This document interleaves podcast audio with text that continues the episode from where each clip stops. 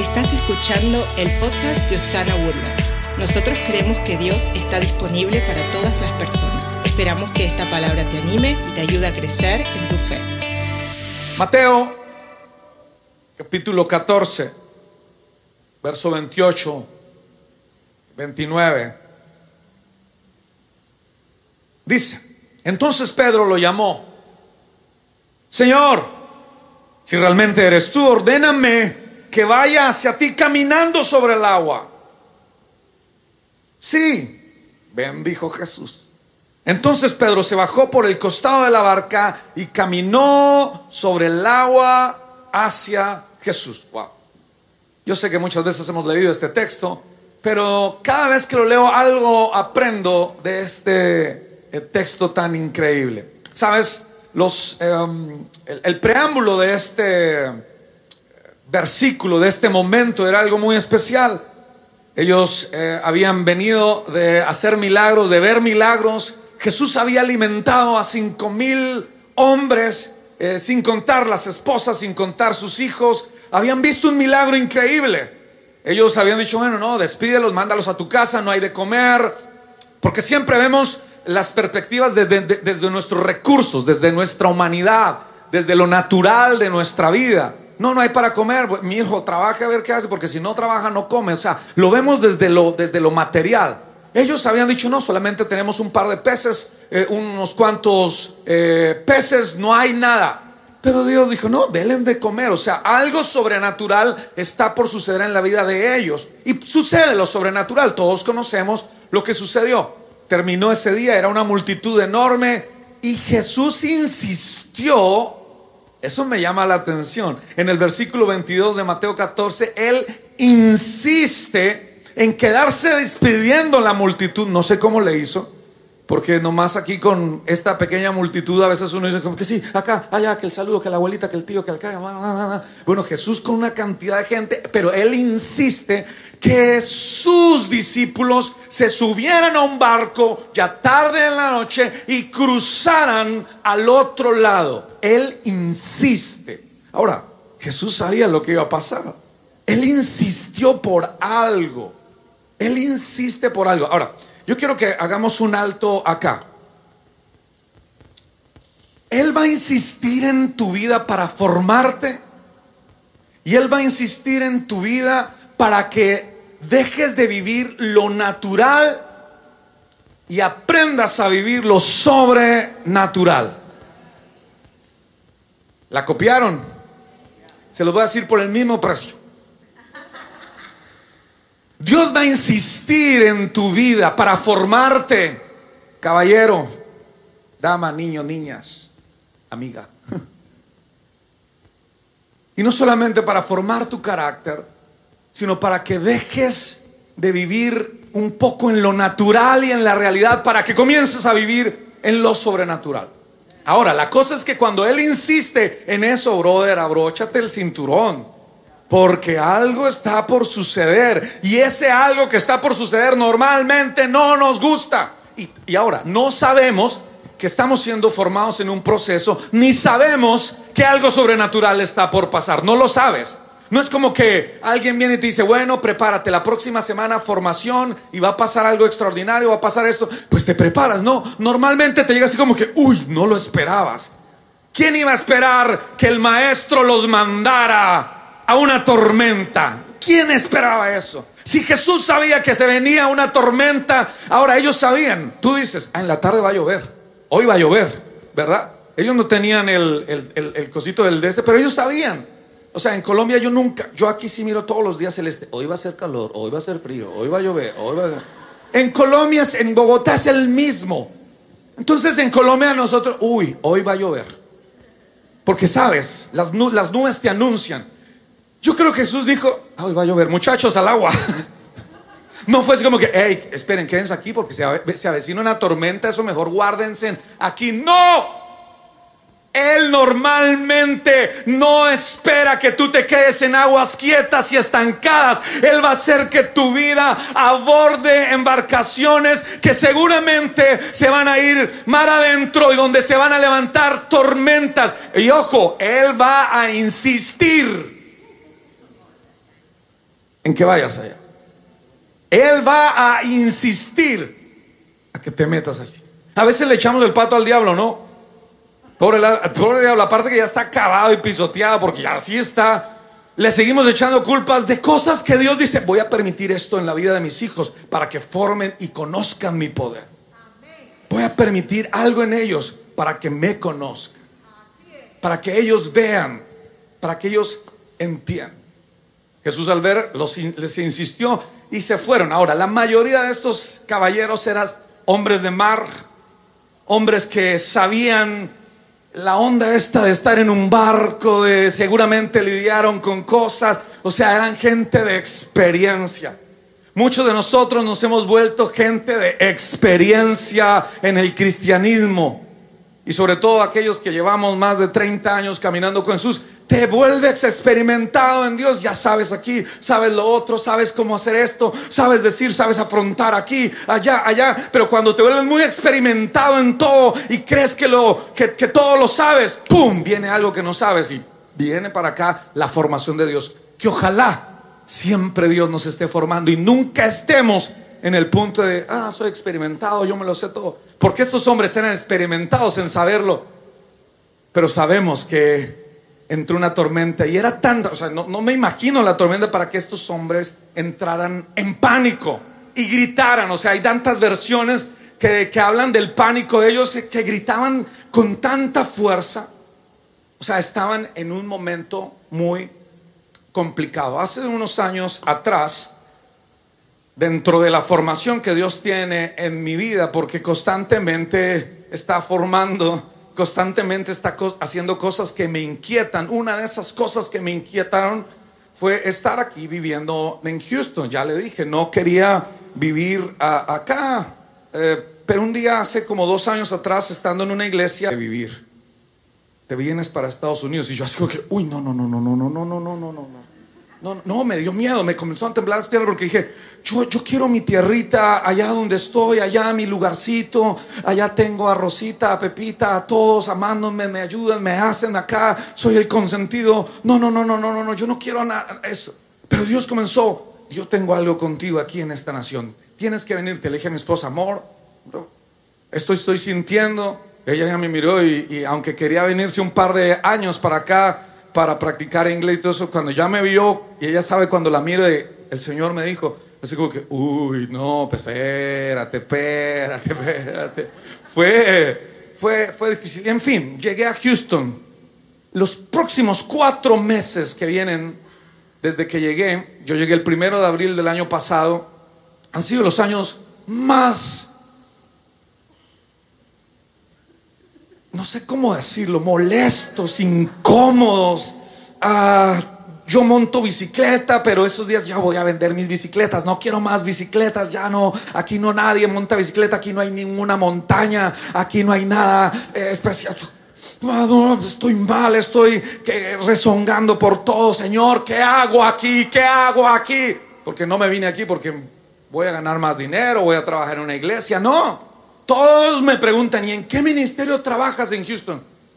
En el de sacar la basura a, la casa, en el de ayudar a limpiar. O sea, no, no me vine aquí para un ministerio, me vine aquí porque Dios me dijo, vete para, para Estados Unidos. Aquí estoy esperando que Dios me diga algo, pero mientras espero es incómodo. Me hace falta mis amigos, me hace falta mi comida, me hace falta mis montañas, me hace falta las montañas. Y aquí más, porque no hay nada. Me acuerdo que un día me llamó Danilo Montero. yo estaba caminando, o sea, yo, para que mi esposa no viera mi cara, porque ella me conoce, salgo de la casa y me puse a caminar por la calle así. Caminando como un loco, así, en sandalias por la calle, así. ¿Qué hago aquí? Me equivoqué. No, estoy mal pensando. Cuatro meses. Y un día me llama Danilo y me dice, hey, ¿cómo estás?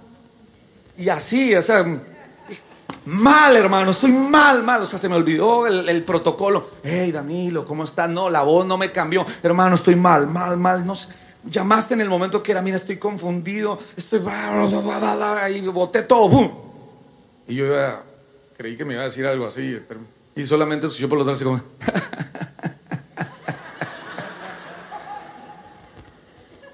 desgraciado este tipo, ¿qué está haciendo? Me está, se está burlando de mí. Él lo único que dijo fue, mira Alex, eh, mira, yo no sé qué decirte en este momento, lo único que sé es que al fin, el final es bueno. Solo dijo eso, el final es bueno. Y ahí me dejó. Y entonces me que, ok, el final es bueno, el final es bueno, el final es bueno, el final es bueno.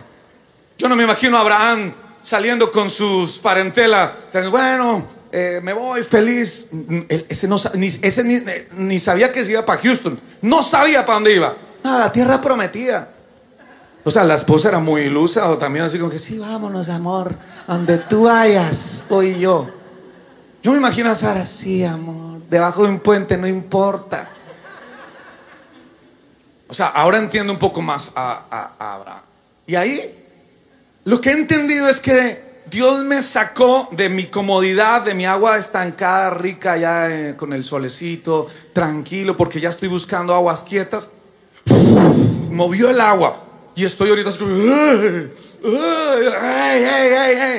porque es ahí, es ahí, es ahí, donde una vez más yo voy a comenzar a ver lo sobrenatural y el poder de Dios en mi vida, en la vida de mi esposa y de mis hijos.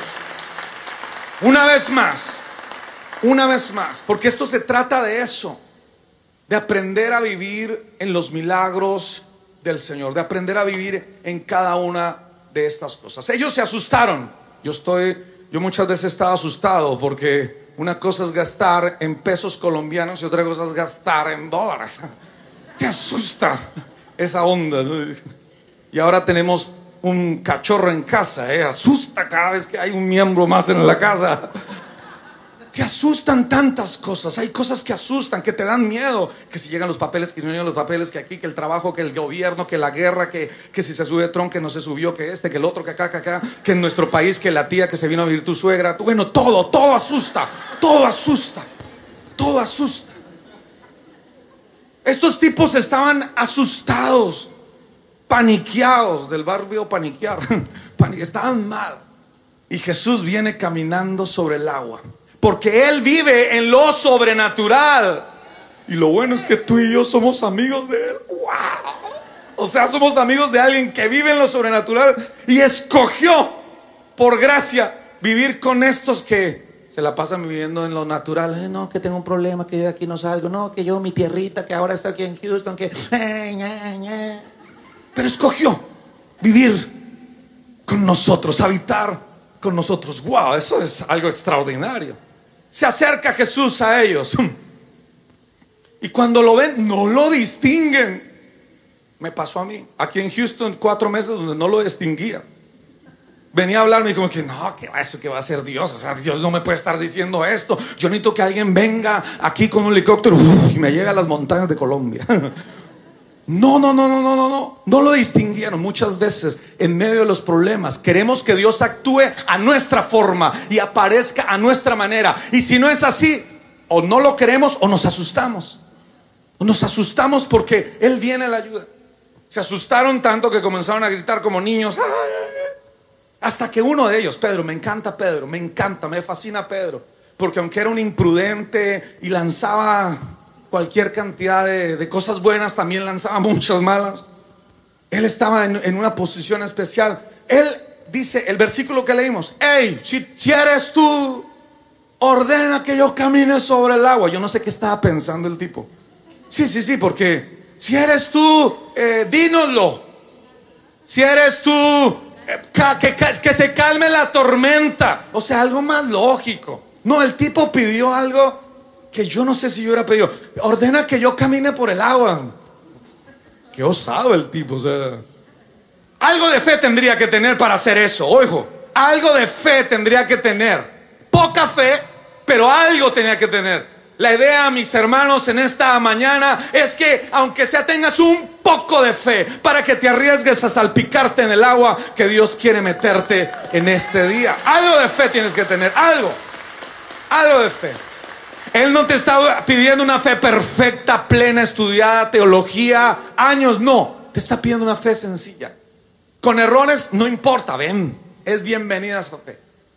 Y el tipo comienza a caminar. Yo me imagino ese primer paso, ¿no? Cada paso. Ahora, mira lo que dice um, las, las escrituras griegas. Yo nunca sigo los puntos aquí, yo pongo esto aquí de adorno, no entiendo por qué. Ah, y después y encontrar dónde voy está bien difícil. Pero si me dan más chances de predicar acá, voy a ir practicando esto. Ah. Ya me estoy autoinvitando. No, pues es mi iglesia, si no me invitan aquí, ¿dónde más? Dice el texto griego, Pedro anduvo con razón. Son 47, varón. Pedro anduvo sobre las aguas y vino a Jesús. ¡Ey!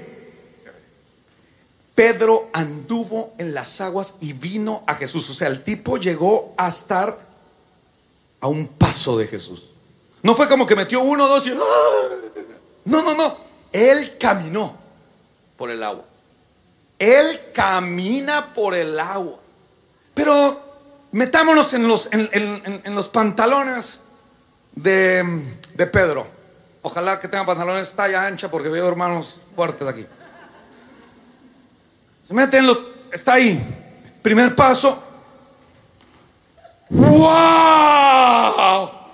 ¡Oh, milagro! Esto es un milagro. Él comienza a comenzar a vivir en lo sobrenatural, algo que no sucede en lo natural, lo está comenzando a vivir. Él entiende que eso es un milagro. Como muchos de nosotros en nuestros primeros pasos con el Señor, entendemos que todo es un milagro en nuestra vida. El aire que respiras, el estar sentado en esta silla, es un milagro y está ahí. ¡Wow! Es un milagro. Y paso a paso algo debió haber pensado este caballero. Paso a paso al llegar a Jesús algo estaba pasando porque estaba viviendo algo extraordinario, nunca antes visto. El hombre navegaba y sabía que los barquitos flotaban porque vivió en eso. Pero nunca había experimentado que un mortal, un humano, caminara por el agua. Pero él vio a Jesús hacer algo extraordinario y él se atrevió a pedir algo extraordinario. Seguramente su primer paso fue de milagros, como siempre lo atribuimos en nuestros primeros pasos con el Señor. El segundo paso, seguramente sus, sus- sus próximos pasos fue como de, hey, lo estoy logrando. Ah, lo estoy haciendo bien. Wow. Wow. O sea, creo que fui, hecho para esto. Porque él comienza a darse cuenta que, "Oh, estoy, estoy haciendo esto. Comienza ya no a verlo como un milagro, sino comienza que ese milagro comienza a adjudicárselo a él, de que algo él especial tiene para estar haciendo esto. Unos pasos más, seguramente comienza a ver a su alrededor y ve la cara de sus compañeros. No. Pedro. Ah. Y cuando escuchas mucho el, wow, tremendo como cantas, uy, cinco Grammys, eres el mejor, no, Dios te usa. Cuando escuchas mucho esa onda, seguramente es como que, ah, sí, chico, mira, mira, mira, mira, eh, mira, mira, mira, estoy caminando por el agua, Juan, Juan, mira, mira, mira, mira, mira, mira, mira. Pues, ¿Cómo les quedó el ojo? Mm, aquí estoy. Cobardes. Eso no lo dice la Biblia, solamente la cabeza de Pedro. La cabeza de Pedro le jugaron muchas cosas en ese momento que está viviendo tan impresionante. Porque yo no creo que él haya salido corriendo como que... No. O sea, yo creo que cada paso lo dio con mucha cautela. Yo creería que Jesús no estaba ahí a dos pasos y como que sal, aquí estoy. No, caminó. Dice la Biblia que él caminó hasta llegar a donde Jesús. Ponle, qué sé yo, de aquí a allá. Aunque sea esta. No, no, ahora, bueno, no lo reconocían, o sea que no se veía. Tuvo que haber caminado bastante, bastante para llegar allí. Y en cada uno de esos, milagro, wow, lo estoy haciendo bien. ¡Hey, muchachos! ¿Vieron? yo soy el próximo líder, ya saben quién es el papá de los pollitos, aquí estoy yo, pum, pum, pum, pum, pum. Comienza a llegar tal vez el orgullo, la altivez. He llamado a mi predicación, a este mensaje, distracción mortal. Le, me llamaron a decir, ¿cómo se llama tu, tu, tu película? Atracción, atracción fatal. dice, no, eso es una película. También, atracción fatal, distracción mortal. Todo aquello que te distraiga, que te quite la mirada hacia Jesús, hacia tu objetivo, va a ser una distracción mortal. Y sabes, pueden ser cosas buenas. El ministerio te puede distraer. Oh, tengo que hacer conciertos, tengo que hacer esto. Va, va, va. Ey, ey, ey, enfócate, enfócate. Es acá, es acá. Enfócate a no perder tu mirada en Jesús. Ojo, tu mirada en Jesús, tu mirada en Jesús. Porque estoy seguro que cuando Pedro comienza a caminar se tiene que, tiene que ir directo a Jesús. No fue que comenzó a caminar por cualquier lado, no, caminó en dirección hacia Jesús. Tú y yo estamos en la iglesia, estamos cada domingo aquí y no cada domingo, cada día en nuestra intimidad con Dios, caminando hacia Jesús, tratando de conocerle más, de intimar más. Pedro estaba caminando hacia Él. Pero algo en la vida y en su alrededor ocurrió para él desenfocarse de su objetivo, de su prioridad, enfocarse. Bueno, no, te- no tengo cámaras aquí, pero ¿has visto cuando te toman una foto y sales desenfocado? Eh, eh, repítemela. Yo lo veo todos los días. Ay, hermanito, salió mal otra vez. Dale, man. Desenfocado, o sea, sales, sa- sales tú así que ni todo, todo desenfocado y atrás se ve la foto todo enfocado. No, tú quieres que se enfoque esto y allá atrás desenfocadito, ¿no? Y lo pones así en modo retrato, se ve más lindo. Pues muchas veces tú y yo comenzamos a caminar hacia Jesús en lo sobrenatural, en los milagros, y aunque lo estamos viendo, terminamos mirando lo que está atrás o a los lados de Jesús. Le sigues mirando, pero ya tu enfoque no es el mismo. Te estás enfocando en el ministerio, en que hay que pagar las deudas y hay que trabajar, trabajar y trabajar y trabajar. Entonces te enfocas en una cantidad de cosas, pero sigues ahí, mi- mirándolo, pero ya no es tu punto de atención. Mi hermano, que tu punto de atención, que tu enfoque en la vida, por más que tengas deudas, por más que tengas circunstancias difíciles, por más que tengas un llamado enorme y un ministerio extraordinario, siempre sea la mirada de Jesús, que nada te haga desenfocar de aquello que te traerá vida, de aquello que te traerá restauración a tu vida.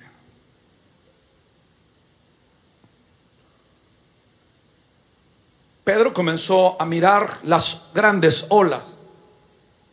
Él vio la realidad. Él vio la realidad. ¿Cuál es tu realidad? ¿Cuál es tu realidad? Él vio la realidad. Hace unos años atrás, cuando yo era del grupo de alabanza, tendría, qué sé yo, 16, 15 años de edad, como la edad de mi hija Juanita. Eh, yo era mensajero en la calle, yo llevaba pedidos así, todo el rollo. Y la iglesia a la cual yo asistía, una iglesia pequeña, muy hermosa, muy linda, eh, iglesia de, clase media baja. Uno de ellos, el que se hacía en la puerta, viste que aquí en la puerta se hacen unos hermanos todos lindos así con afiches y "Hey, bienvenido, ¿qué tal? Entra, entra, entra. No, súper lindos los hermanos, me encanta. Yo llego así como que. Me encanta esa onda, ¿no? Súper chévere. Y este era el que se hacía allá. Entonces siempre los veían como hermanito, bienvenido, su silla. nada. Y un día escuchamos, ah, en Colombia, no sé en su país, venden repuestos para la olla express. Pero son unos señores que andan con los repuestos de la olla express, ¿cómo se dice? La olla de presión. y andan con los cauchos, porque la olla antigua era con cauchos y todo. Ahora tenemos una olla en la casa inteligente que, a ver, haz tal cosita y eso no se hace de todo, es la ollita esa. Pero esas eran las ollas de las abuelitas. Entonces vendían los repuestos. Y me acuerdo de escuchar, repuesto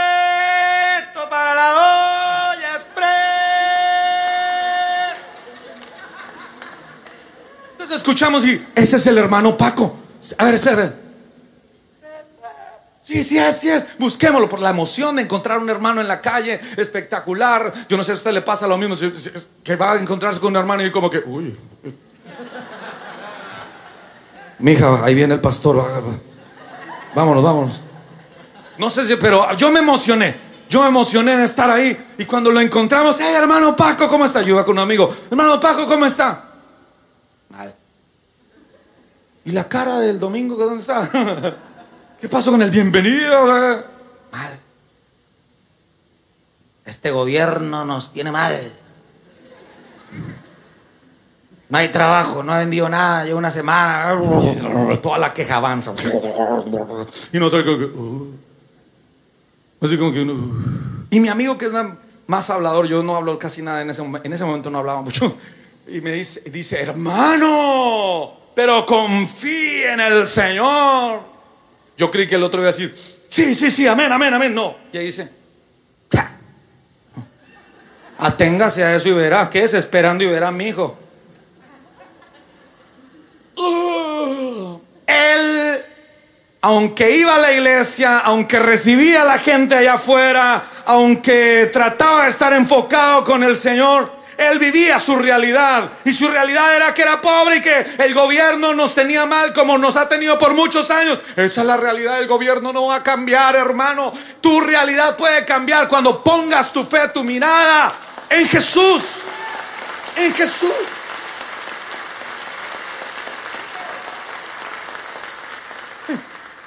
No, ese día quedamos así como si ese es uno de los líderes para mí, entonces ¿dónde quedo yo? ¿Dónde pongo la mirada yo? Tu realidad, ¿cuál es tu realidad? No, hermano, mi esposo se fue y me dejó con mis hijos. No tengas trabajo. Tal vez hayas contemplado el suicidio. ¿Cuál es tu realidad? Lo único que vengo a decirte en esta mañana es que Deja de ver tu realidad. No te enfoques en tu realidad. Cuando Pedro se enfocó en su realidad, que era la tormenta, que eran las grandes olas, yo me imagino que lo golpeaban las olas mientras él caminaba. No fue que él caminó y se puso todo parejo. No, las olas seguían. Él caminaba sobre las olas. Tu realidad puede continuar, pero tú puedes caminar sobre esa realidad en lo sobrenatural que Dios tiene para tu vida tu realidad. Tu realidad puede continuar. No es que vienes a la iglesia y mañana se te acaban los problemas. No, a veces pareciera que los problemas se multiplican. Tú dices, no, ahora que voy a la iglesia, ahora ahí tengo más problemas. O sea, ya ni voy porque más problemas tengo. Tu realidad va a continuar, pero tienes que hacer nueva una verdad y una realidad. Es que Jesús decidió caminar a tu lado. Y si en tu realidad haces parte a Jesús en tu camino, entonces, aunque tu realidad sea oscura, tenebrosa, incierta, aunque no sepas qué es lo que va a venir para los próximos meses, aunque no veas montañas, aunque tal vez te sientas solo muchas mañanas, Él está allí y Él va a hacer algo especial contigo.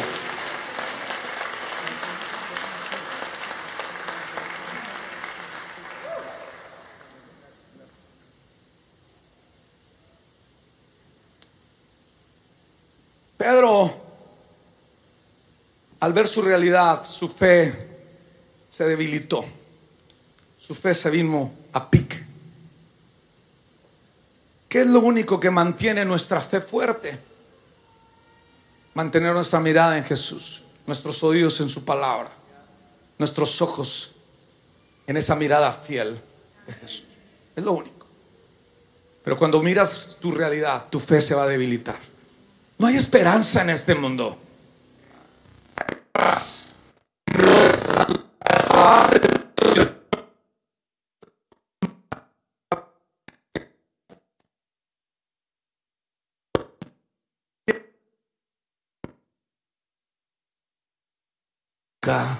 Eterna. La roca eterna.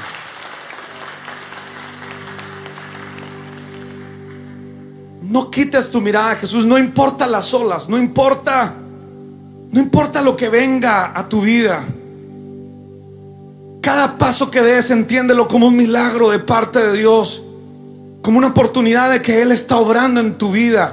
Nunca, nunca eh, eh, hagas que la admiración de la gente, que los aplausos o la crítica, la crítica de la gente te desenfoque de lo primordial en tu vida y es mantener tu mirada puesta en el maestro, porque Él ya dio la orden de que tú y yo pasaríamos al otro lado y vamos a pasar como sea porque Él dio la orden. Pero qué bueno sería pasarla caminando sobre lo natural, en lo sobrenatural de Jesús. Qué lindo sería hacer eso. Hermano, los milagros no solamente son para unos cuantos. Pastor, ore usted que Dios a usted si lo escucha. Dios te escucha a ti. Los milagros están diseñados para ti. Solo atrévete a tener un poco de fe. Un poco de fe. Un poco de fe. Porque eso fue lo que Jesús le dijo. Cuando él ve toda esta realidad y se hunde, maestro, ayúdame. Tal vez tú y yo estemos en esa. Maestro, ayúdame, te necesito. Me estoy hundiendo, me voy a morir. Al instante, una vez más, dice, al instante, al instante, Jesús lo tomó de la mano. Eso estaba tan cerca. Lo tomó de la mano. ¿Por qué tuviste tan poca fe? Ibas bien. Ibas bien. Pero sabes, no importa si has caído. Porque esto no se trata de ah, a ver quién llega más lejos, no. Se trata de llegar a tu paso. Pero ahí va a estar Jesús para levantarte cuando te caigas. Es increíble. Ahí va a estar Él para tomarte de la mano y decirte, vente, vente.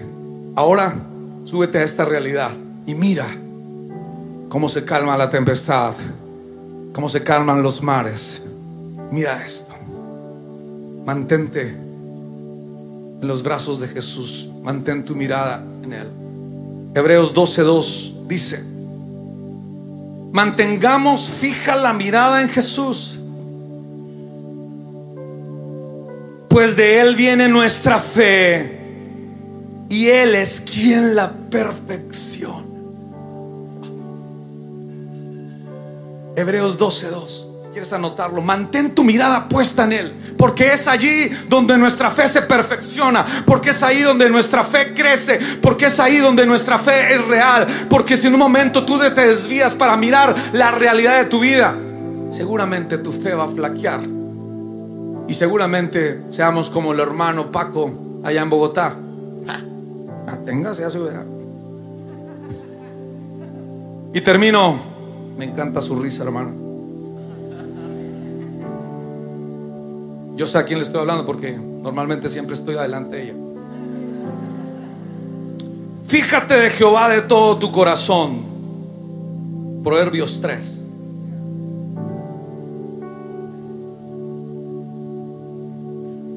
Fíjate de Jehová todo tu corazón y no te apoyes en tu propia prudencia. Reconócelo en todos tus caminos y Él enderezará, enderezará, tus veredas. Confía en el Señor con todo tu corazón. No dependas de tu propio entendimiento. Busca su voluntad en todo lo que hagas. Y Él te mostrará cuál camino tomar. No te dejes impresionar por tu propia sabiduría. No te dejes impresionar por tu realidad.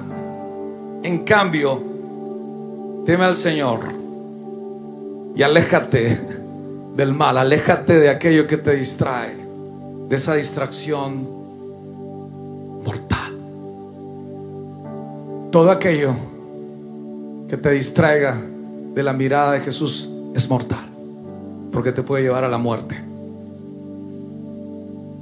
Espíritu Santo de Dios, gracias. Gracias. Gracias por tu palabra. Gracias por, por motivarnos a mantenernos de pie. Qué difícil, sabes, es caminar sobre el agua. Solamente, solamente entender esto a veces nos da escalofrío. Pero hoy entendemos una realidad mayor.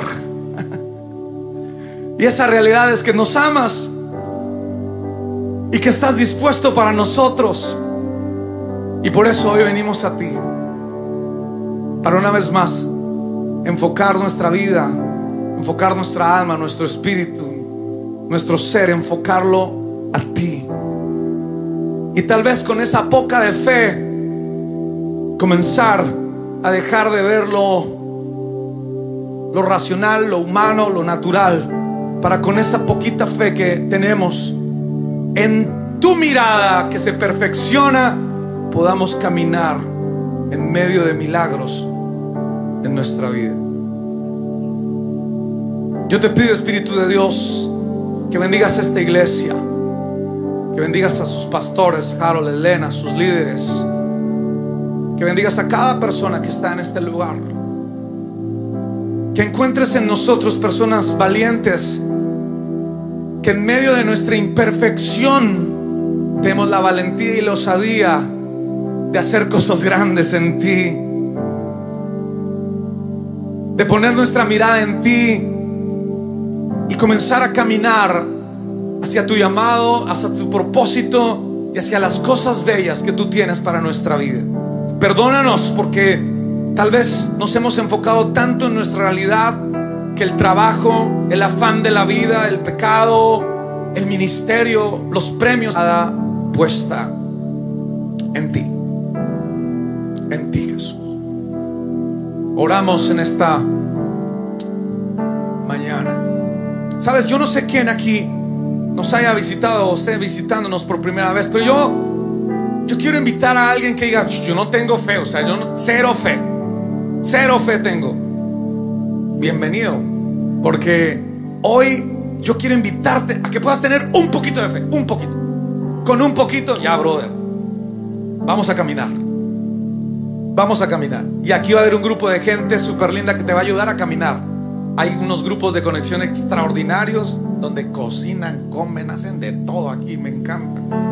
Voy a crear un grupo de bicicleta porque aquí como que nadie le hace el deporte, así que... Eh, no, mentira, sí hacen el deporte, pero yo voy con Harold cada seis meses a, a hacer ejercicio.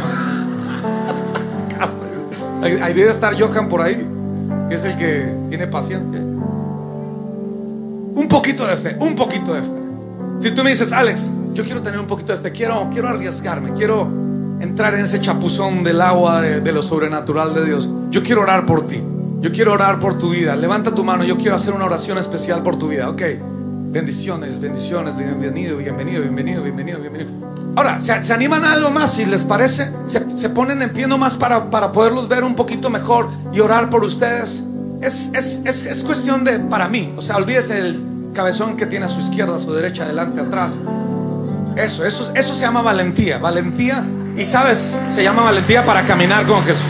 Ok. Buenísimo. Buenísimo. Hey, esas mismas caras que estoy viendo ahorita, miren, prepárense, prepárense, prepárate ahí atrás. Prepárate para lo que Dios va a hacer en tu vida. Tal vez tú eres un empresario exitoso que dice, bueno, pues yo estoy bien en la vida. Pues, pues prepárate, porque aún no has visto lo sobrenatural de Dios. Sigues viviendo lo natural. Ha sido bueno, bueno ha sido, pero lo sobrenatural será mejor. Prepárate para ver los milagros. Ahí donde estás, de pie, con tus ojos cerrados, poniendo tu mirada en Jesús y no en este cabezón que está aquí. Tus ojos en Jesús. Dile, Jesús. Y si toda la iglesia puede hacer esta oración ayudándonos a repetirla. Señor Jesús, gracias por tu amor. Gracias por haber dado tu vida en aquella cruz para amarnos y darnos salvación. Aquí estoy. Entiendo que no tengo poca fe. Entiendo que te necesito. Entiendo que sin ti es difícil vivir. Por eso hoy te invito a que vengas a mi vida y que entres en mi corazón y gobiernes todo mi ser. Ayúdame a mantener mis pies puestos sobre el agua, sobre las tormentas. Ayúdame a vivir en lo sobrenatural, de tener puesto mis ojos en tu mirada. Aquí estoy para entregarte todo lo que soy. En el nombre de Jesús. Amén. Amén. Y amén. ¿Por qué no le damos un fuerte aplauso?